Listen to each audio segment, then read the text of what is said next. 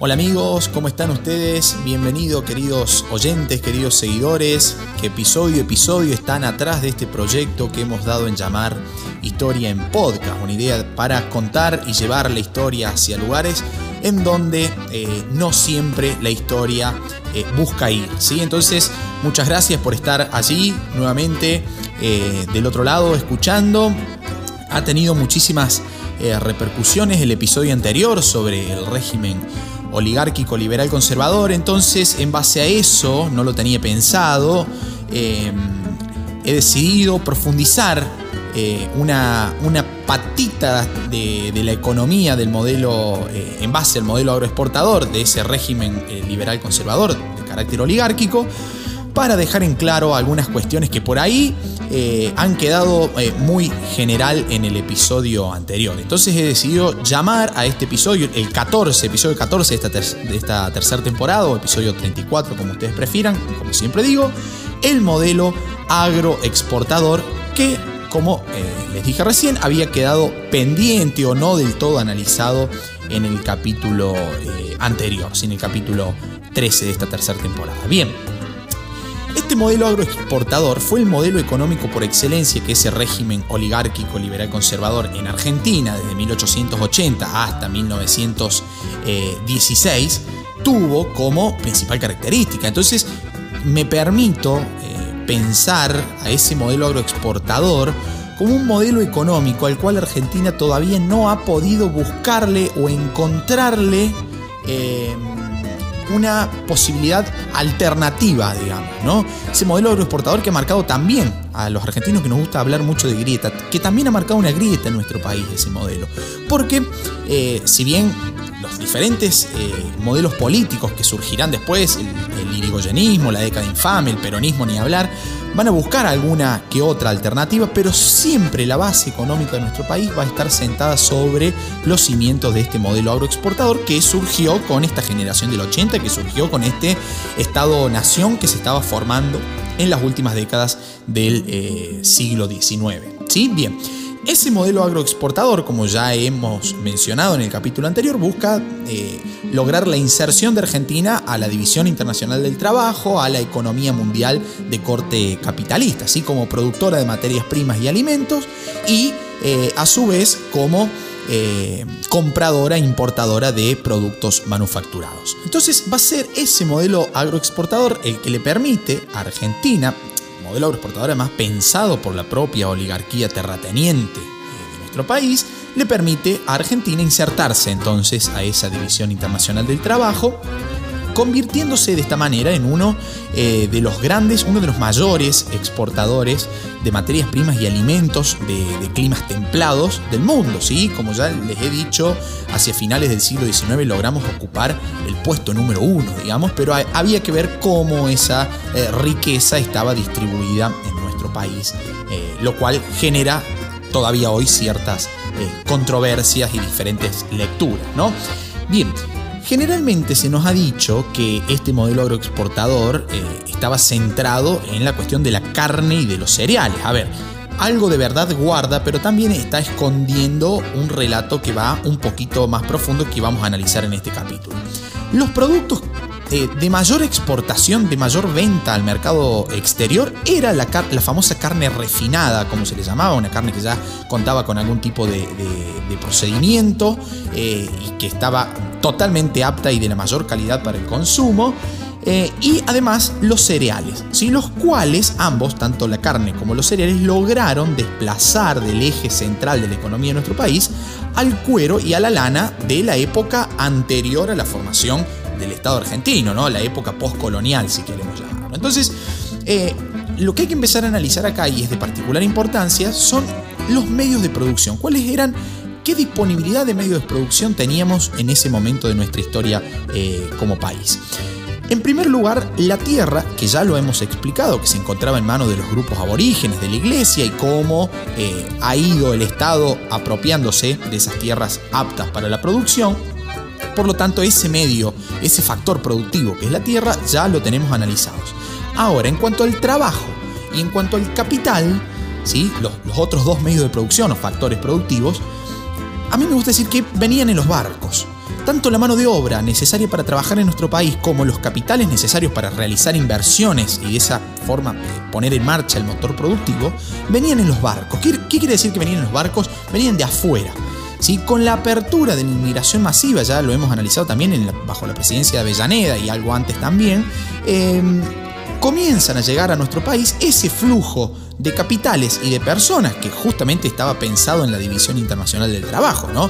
Nosotros no solamente éramos receptores de manufactura, sino también éramos receptores de, inversiones de capital, porque justamente los que tenían el capital, los que tenían el dinero, eran los países centrales, ¿sí? las potencias. Bien, entonces comienzan a llegar, y ahí viene esta metáfora de que el, trabajo y el capital, eh, como factores productivos en nuestro país, venían eh, en los barcos. Comienzan entonces a generarse una serie de cambios tecnológicos en, nuestra tierra, digo, en, nuestro país, en nuestra nación, pensados sobre todo para abaratar los costos y reducir eh, las distancias. En ese sentido estamos hablando de barcos y trenes, dos medios esenciales para poder eh, acortar distancias y reducir costos.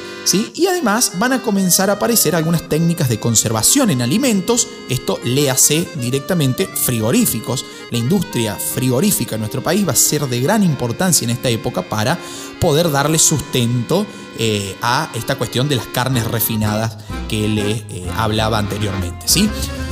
Pero para que esos cambios tecnológicos se produjeran, para que llegaran los barcos, para que llegaran los trenes, para que llegaran los frigoríficos a nuestro país, nuestra oligarquía no estaba dispuesta a, invertir en eso, porque era una oligarquía terrateniente, esa famosa burguesía criolla, que estaba formada en base a la posesión de la tierra. Su riqueza estaba formada en base a la posesión y el uso de la tierra, ¿no? Eh, entonces, esos cambios tecnológicos, digo, repito, hicieron necesaria una, una obra de infraestructura para tratar de generar ese comercio exterior, para que ese comercio eh, externo, digamos, para que esa exportación fuera necesaria, fueron eh, primero, ¿sí? totalmente menesteroso, eh, generar cambios en cuanto a la infraestructura. Entonces van a comenzar a aparecer en esta época, pensando sobre todo lo, que le dije anteriormente, la cuestión de, de, abaratar costos, reducir distancias, en la técnica de conservación de alimentos, van a comenzar a aparecer, por ejemplo, en Buenos Aires, el famoso Puerto Madero, ¿sí? que va a ser la primera terminal de comercio eh, para grandes buques que va a tener nuestro país.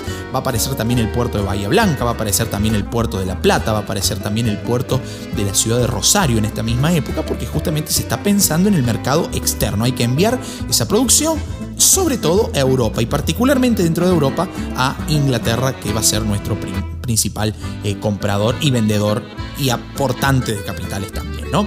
Y en, otro sentido, no en otro sentido, sí, pero en, otra vuelta de página a esta cuestión de abaratar costos y reducir distancias, van a aparecer, van a llegar a nuestro país los ferrocarriles, ¿sí? que tenían como principal objetivo vincular eh, esas zonas distantes del país con las zonas portuarias, principalmente Buenos Aires. Tanto es así, tanto eh, van a influir los capitales ingleses con respecto al ferrocarril, porque de hecho se van a construir con capitales ingleses todos ellos, ¿sí? las ganancias que generaban los ferrocarriles quedaban en manos inglesas. A nosotros solamente nos beneficiaba que se podía llevar al puerto de manera más rápida y más barata en la producción del interior del país. Va a ser esa influencia que entre 1880 y 1892 la red ferroviaria de nuestro país llegó a quintuplicarse y recién para 1914 vamos a tener el tendido ferroviario más extenso de Latinoamérica. Fíjense la importancia del ferrocarril como medio de transporte eh, de productos primarios desde el campo a la ciudad. Pero, como ya había adelantado eh, antes, eh, en el capítulo anterior, digo también, ese ferrocarril que siempre se nos dijo, el ferrocarril servía para llevar las materias primas del campo a la ciudad. Ojo, porque también ese ferrocarril, me gusta a mí pensarlo de esta forma, hay que leerlo, esa llegada del ferrocarril a, nuestro país, digo, hay que leerla como un medio de integración, tanto social, económico, digamos primero, un, medio de integración económico, pero también social y político. ¿Por qué?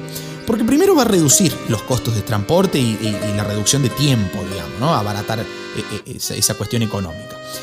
En segunda instancia, va, a lograr incorporar a, la, a la producción nacional, digamos, tierras que estaban alejadas de la zona eh, fluviales, estaban alejadas de los ríos, porque antes el río era el, medio de comunicación por excelencia. Entonces ahora, gracias a la llegada del ferrocarril, se van a sumar a la producción tierras que estaban alejadas de esas zonas fluviales, digamos, ¿no? que era el, principal medio eh, de conexión con el extranjero.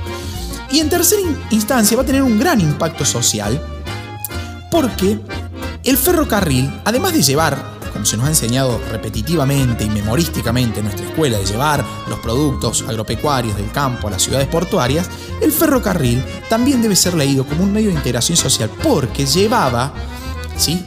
desde el puerto al campo, o sea, en el recorrido inverso, aquellos inmigrantes que estaban llegando en un aluvión inmigratorio a nuestro país a partir de la década de 1870-1880.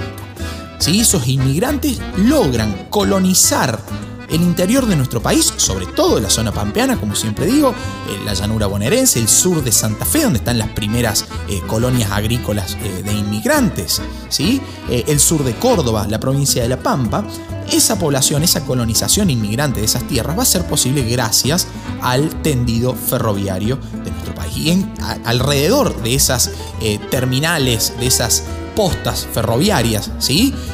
alrededor de, como nosotros en los pueblos en donde vivimos, yo particularmente que vivo en un pueblo, digo, eh, en donde está la terminal del tren, ¿sí? donde está la casita del tren. Alrededor de esa casita del tren comenzó a formarse la vida social de esas colonias, de esas incipientes colonias agrícolas eh, formadas y creadas por inmigrantes. ¿sí? alrededor de, esa casita del tren, en sentido romántico si se quiere, van a aparecer las primeras escuelas, van a aparecer las primeras parroquias, van a aparecer las primeras bibliotecas. ¿Sí? van a, aparecer las, primeras sociedades de fomento, eh, mutualistas, algunas creadas por estos inmigrantes que llegaban. ¿sí? Entonces el ferrocarril debe ser pensado en todo ese espectro eh, económico, social y político también. ¿sí? Siempre ese sistema, eh, esa red ferroviaria en nuestro país, siempre hay que pensarlo además de manera radial concéntrica, es decir, todas las redes ferroviarias del país iban a parar al puerto de Buenos Aires. Eso nos permite pensar, por ejemplo, eh, para los amigos de Buenos Aires que me escuchan y para aquellos que no conocen Capital Federal, digo, imagínense la zona portuaria y, al lado, ¿sí? Eh, la terminal de trenes. Eso nos permite pensar un poco la geografía porteña, ¿sí? pensar, por ejemplo, la terminal de Retiro, que si bien va a ser creada por allá en, 1915, esa estación de Retiro Mitre, porque ese era el nombre del, del ferrocarril Mitre, ¿sí? Em, nos permite pensar una, una, red ferroviaria que está directamente al lado de Puerto. Te, te bajas del barco y subís al tren, digamos, ¿no? Entonces, eh, o te bajas del tren y subís al barco si sos un producto que viene desde el interior de nuestro país. Entonces, eh, pensar el, ferrocarril, pensarlo como inversión extranjera, pero además pensarlo no solamente en, su pata económica, sino también en la complejidad social y política que eso trajo, me parece de gran importancia y dejo a ustedes que hagan eh, ese ejercicio de, de pensar la integridad que significó a nuestra nación el sistema ferroviario. Y digo, también pensarlo en base a la actualidad, ¿qué seríamos hoy si tuviéramos un sistema ferroviario actualizado? Si, tuviéramos una red de transporte, eh, un, ferrocarril pensado como se pensó en aquellos años por la oligarquía terrateniente, quizás los costos de producción, quizás el combustible, quizás la mercadería, quizás los alimentos estuvieran muchísimo eh, más baratos y permitiríamos una federalización un poquito más grande, ¿sí? mejor pensada. Pero bueno, diferentes cosas han ido pasando a lo largo de nuestra historia. ¿sí? No nos vayamos tan lejos y pensamos eh, en, los diferentes sindicatos que han ido surgiendo dejando al ferrocarril de lado. Digo, hablemos del sindicato de camioneros, por ejemplo. Sería una locura pensar eh, que ese sistema ferroviario pudiera existir hoy con la fuerza que tiene un gremio como es eh, el, de los, de los camioneros, ¿no? Realmente, eh, ah, particularmente, y me hago cargo de lo que digo, tristísimo, ¿no? bien, la mayoría de este aporte económico de, capital, digo, venía desde desde Inglaterra, ¿sí? un capital británico, inglés. Pero también, y esto generalmente no se dice mucho en los manuales de historia que estamos acostumbrados a leer en nuestra educación secundaria, también había capital francés, también había capital belga, eh, capital de origen alemán. Por ejemplo, la cuestión de la banca privada y de la electricidad nuestro país llega de la mano de, los capitales alemanes. ¿sí? El primer uso masivo de la electricidad eh, va a llegar eh, en 1886 en la ciudad de La Plata, ¿sí? donde se va a, crear la primera usina eléctrica que alimentaba nada más y nada menos, escuchen el número que 200 focos. ¿Sí? Entonces esa, esa industria es necesario pensarla también en base a los capitales que llegaban del exterior, pero no siempre ingleses, aunque la mayoría lo fueron.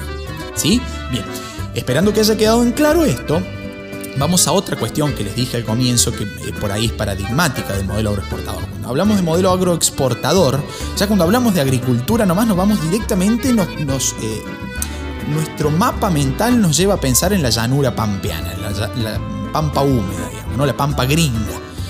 Bueno, en realidad eso eh, tiene algo de cierto, pero también guarda un error, porque, a ver, ya les dije recién, la cuestión agrícola ganadera de la pampa, ¿sí? de, la, de la llanura bonaerense, de la cuestión del sur de Santa Fe, de Córdoba, de la propia provincia de La Pampa, fueron sin duda el caudal más voluminoso de exportaciones que nuestro país generó, pero también y esto no quita que existieran otras zonas de producción. Por ejemplo, en, el sur, en la zona patagónica de nuestro país, la cría de ovejas va a ser bastante importante para también integrarnos al mercado mundial. Porque además permitía dejar las mejores tierras ¿Sí? las tierras de la pampa húmeda para el uso agrícola y transportábamos las ovejas hacia el sur, hacia una zona productiva eh, mucho más austral, ¿sí? y eso nos permitía generar el, digamos, todo el, ganado ovino, ¿sí? la oveja, la carne de oveja, el, cordero patagónico, la, lana de oveja, destinarlo a una zona y no ocupar con ese ganado la zona apta para agricultura, lo cual dejaba, ya sabemos, mucho más rédito económico.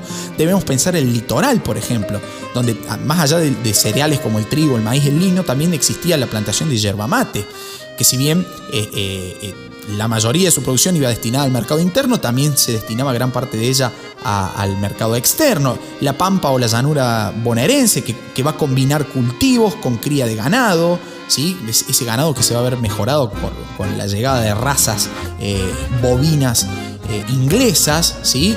Eh, va, digamos, va, a complejizar esa cuestión de la ganadería, porque primero se exportaba ganado en pie y luego con la llegada de los frigoríficos y de los capitales ingleses ya vamos a tener la depostación de carne, digamos, vamos a, dividir eh, los cortes y vamos a exportar directamente cortes. La zona de Cuyo, para los amigos que me escuchan desde, desde Mendoza, por ejemplo, pensar el modelo agroexportador desde Mendoza, pensar eh, la producción vitivinícola, pensar los frutales, los frutos secos. Eh, hay un ejemplo, hace poquito estuve en San Rafael, eh, pensar, por ejemplo, la bodega, finca y bodega La Abeja, ¿sí? que está en pleno centro de, San Rafael, antes de llegar a la rotonda a mano derecha. Eh, pensar a, Rodolfo Iselín, el creador de, finca y bodega La Abeja en el año 1883, uno de los primeros magnates digo magnate, uno de los primeros terratenientes que incluso cede los, los territorios, eh, cede las tierras para fundar la ciudad de San Rafael. Digo, pensar el modelo exportador es ir un poquito más allá eh, de la avenida General Paz, ¿no? ir un poquito más allá de, la llanura eh, pampeana, pensar el noroeste en el cultivo de la caña de azúcar, pensar incluso la zona chaqueña con el cultivo del algodón, el algodón muy necesitado en el mercado mundial. Entonces, eh, el modelo agroexportador excede a lo propiamente, a la, propia llanura o a la propia pampa húmeda, digámosle, integrando circuitos productivos muy diversos, aunque hay que decirlo, el, mayor flujo de capitales, tanto de importación como de exportación, iban a parar a la zona eh, pampeana, dado a que los cereales y el ganado vacuno eran los que más ganancias eh, dejaban. ¿sí? Todo este modelo, y es lo que más me interesa, va a dejar una serie de consecuencias, unas consecuencias sociales de este modelo agroexportador, como usted llamarlo. Primero, hay una, una masificación, una urbanización enorme en Buenos Aires, porque era el punto a donde llegaban los inmigrantes y a donde llegaban los productos del interior también. Entonces Buenos Aires eh, se convierte en el centro de interés, digamos, el centro comercial más importante, que ya lo venía siendo incluso desde las épocas virreinales, ya lo hemos venido analizando acá. En 1880 Buenos Aires tenía 300.000 habitantes y en 1914 pasa a tener 1.5 millones, o sea que estamos hablando de un flujo inmigratorio y un, aumento de la población bastante... Eh, notable. De hecho, la, mayoría de las actividades económicas se van a concentrar en la propia ciudad de Buenos Aires. Y esto va a dar un, entramado complejo de relaciones sociales, porque todos los sectores, el, sector bajo, el sector medio y el sector alto de, esa élite gobernante porteña, van a estar conviviendo en una misma ciudad. Entonces hay que sectorizar, que de hecho fue lo que se hizo, se sectorizó geográficamente la ciudad, un sector habitado por la clase alta, otro sector habitado eh, habitado por la clase baja. ¿sí? El famoso barrio norte, la zona de Recoleta, la zona de Palermo, va a ser el sector residencial de la élite oligárquica eh, argentina, mientras que en el barrio sur, la zona sur de Buenos Aires, ese sur al que tantos poemas le dedica Borges, un sur de, patios de, tierra, de calles de tierra, de casas bajas, como dice em, Borges, realmente fantástico leerlo de esa forma, ese barrio sur que anteriormente había sido... Eh, zona de la clase alta, ¿sí? la zona sur de Buenos Aires, ¿sí? Estuvo históricamente habitada por la clase alta. E, esas residencias de, la élite fueron abandonadas por la epidemia de, fiebre amarilla del año 1871 que redujo en una tercera parte la población de Buenos Aires. Entonces los ricachones dejaron el sur y se fueron al norte. Esas mansiones eh, sureñas del sur de, la ciudad de Buenos Aires comenzaron a ser refugio de los sectores populares. Entonces, con esta Argentina moderna, entre comillas, con esta Argentina oligárquica, tenemos conviviendo en una misma ciudad a sectores muy altos y muy bajos, ¿sí? pero geográficamente divididos. ¿sí? Esa, esa reducida oligarquía eh, terrateniente eh, va a hacer uso de los famosos eh, paseos en, coches tirados por caballos en la zona de Palermo, como decía, en la zona de Recoleta. Va a ser eh, la época de, inauguración del Teatro Colón, el 25 de mayo de 1908, pensando sobre todo en el centenario, que, el centenario de la Revolución de Mayo, que estaba muy cerca. Eh, va a ser el surgimiento de clubes como el Jockey Club, el Club del Progreso, el Club de las Armas. Entonces, e, e, esa, esa, oligarquía va a estar diferenciándose constantemente en base a sus prácticas eh, y, a, sus sectores eh, geográficos. Eh, se ubicaban de los sectores populares. ¿sí? En contraposición vamos a tener esa pobreza y esa marginalidad social, que es muy interesante para analizar, tanto sea de, argentinos nativos, digo, como de inmigrantes que, caían en esta pobreza, que se van a reunir en, torno a los conventillos, pensemos en, los pintados y en los cuadros de Benito Quinquela Martín, de la boca, de la zona portuaria, del riachuelo, en donde esos conventillos eh, pululaban, digamos, ¿no? Había una gran actividad porque estaban eh, geográficamente marginados, digamos, ¿no? Los pobres. Entonces, bastante interesante de de analizar esa cuestión de vivir en conventillos, muchísimas familias de orígenes totalmente diversos, diferentes idiomas, diferentes culturas, en condiciones de hacinamiento, en malas condiciones de vida. Entonces, esa pobreza y esa marginalidad también está presente en la Argentina, que llegó a ser número uno en el mundo en exportaciones agropecuarias. Entonces, bastante interesante eh, para analizar. Esto da origen a la famosa cuestión social. ¿Qué era la cuestión social? Era el nombre con el que la élite designaba a ese gran problema que era la pobreza y la marginalidad. Surgen preguntas como, por ejemplo, ¿cómo tratar a los pobres? Fíjense ustedes la importancia y la impronta eh, social de esto, socioeconómica, digo, ¿no? De la pregunta, ¿cómo tratar a los pobres? Nunca se plantearon cómo eliminar la pobreza, cómo erradicar la pobreza, sino cómo tratar al que ya es pobre, digamos, ¿no? Porque tratar de eliminar la pobreza sería tratar de ir en contra de los privilegios que ese sector oligárquico contaba en, su poder. Van a surgir para tratar de hacer frente a esa pregunta de cómo tratar a los pobres, van a, aparecer los primeros centros eh, de asistencia, el famoso asistencialismo, que en primera instancia tuvo en manos de la iglesia, ¿sí? que va a crear los primeros hospitales en estas zonas eh, marginadas. Eh, van a, aparecer las asociaciones mutuales o las mutualistas las asociaciones mutualistas de inmigrantes, digamos, ¿no? Eh, la colectividad, la famoso, los famosos eh, sociedades italianas, sociedades españolas que buscan eh, el bienestar de sus miembros en base a un, origen común, digamos, ¿no?